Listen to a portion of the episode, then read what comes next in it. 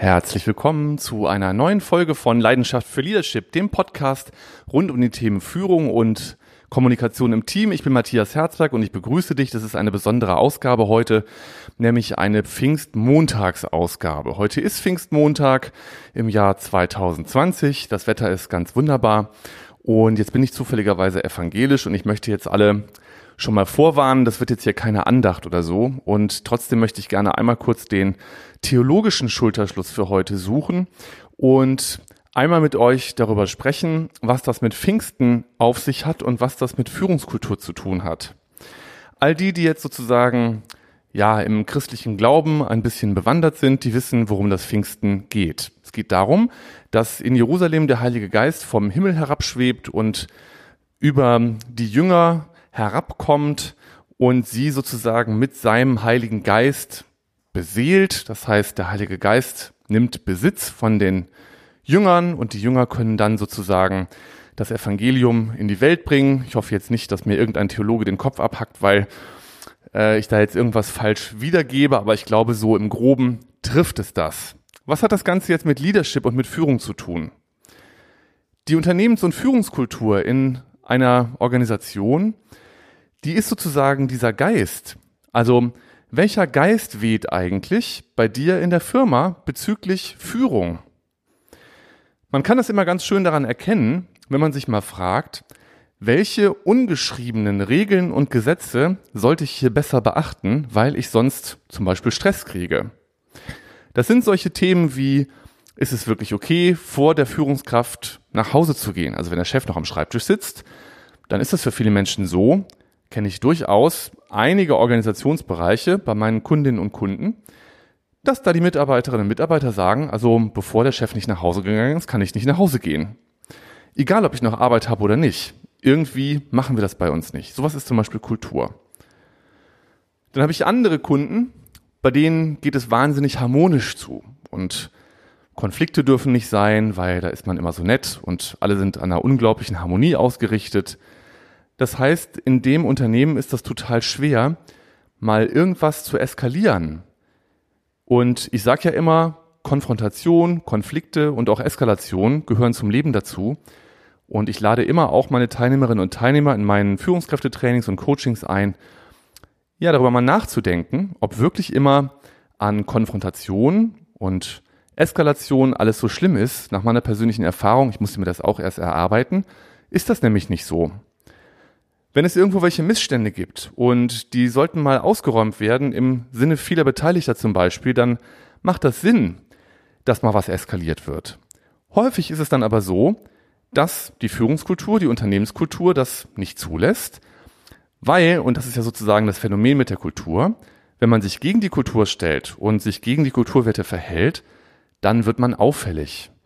Kannst du dir das vorstellen wie so ein Fischschwarm, der in eine Richtung schwimmt und da gibt es einen roten Fisch, der in die entgegengesetzte Richtung schwimmt. So geht einem das dann, wenn man sich gegen die Kultur auflehnt. Vielen Menschen geht das so, dass sie das unbewusst oder versehentlich machen und dann mit der Kultur mal so richtig Bekanntschaft machen und dann erleben, was dann los ist, wenn man das macht. So, das ist sozusagen der unternehmenskulturelle Teil. Also welcher Geist weht in dem Unternehmen bezüglich Führung? Hier gibt es ganz andere Unternehmen noch, mit denen habe ich zum Glück selten was zu tun, weil wir einfach nicht zueinander passen. Wenn jemand zum Beispiel einen Verbesserungsvorschlag bringt oder einer Führungskraft ein Feedback gibt, dass dann solche Konsequenzen drohen, wie dass die Person im Prinzip eigentlich nicht mehr lange Zeit hat in dem Unternehmen und dann rausfliegt. Ähm, das habe ich alles schon erlebt. Also das hat was mit dem Geist zu tun, der in diesem Unternehmen weht, mit der Führungs- und mit der Unternehmenskultur. Die nächste spannende Frage ist, wie ist denn das eigentlich in Bezug auf deine Führungsarbeit oder auf dein Kommunikationsverhalten?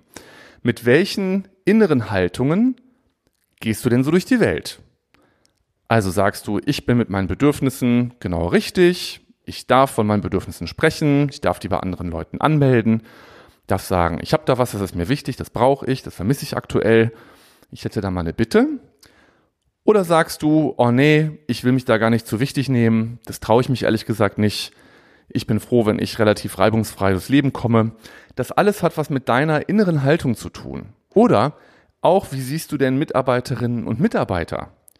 Ich hatte mal in einem Training eine Teilnehmerin, die hat eine Postkarte mitgebracht, da stand drauf, Führungs ähm, Arbeitszeit ist Leistungszeit.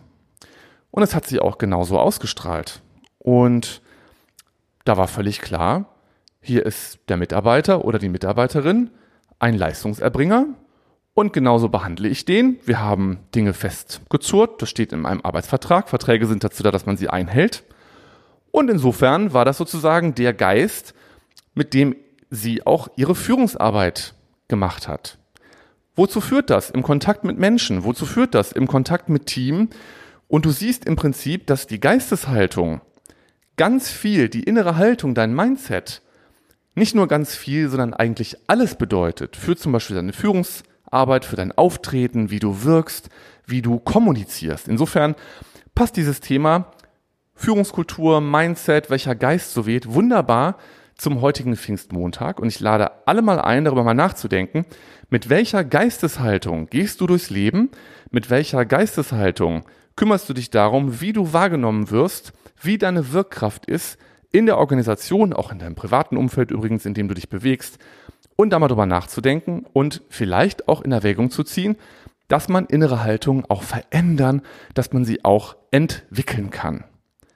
Wenn du mit mir darüber sprechen möchtest, dann findest du mich auf www.matthias-herzberg.de, wenn du als Führungskraft oder ein Mensch, der eine werden möchte, oder ein Mensch, der einfach sich schlicht mehr Einfluss wünscht in manchen Kontexten, da bist du da genau richtig. Wenn Sie Entscheiderin, Vorstand, Geschäftsführerin, Prokurist sind und das mal in Ihrem Unternehmen in Augenschein nehmen wollen, wie das da so ist mit der Kultur und was man so tun kann, um an der Führungskultur auch gut zu arbeiten, freue ich mich auf Ihren Besuch auf www.best-patterns.com. Noch einen schönen restlichen Pfingstmontag, eine gute neue Woche. Und wer möchte, kann mich morgen schon wieder hören und live erleben auf www.herzbergsgutermorgen.club. Morgen mit Daniela Donike zum Thema Bewegung. Ich freue mich. Bis dann. Tschüssi.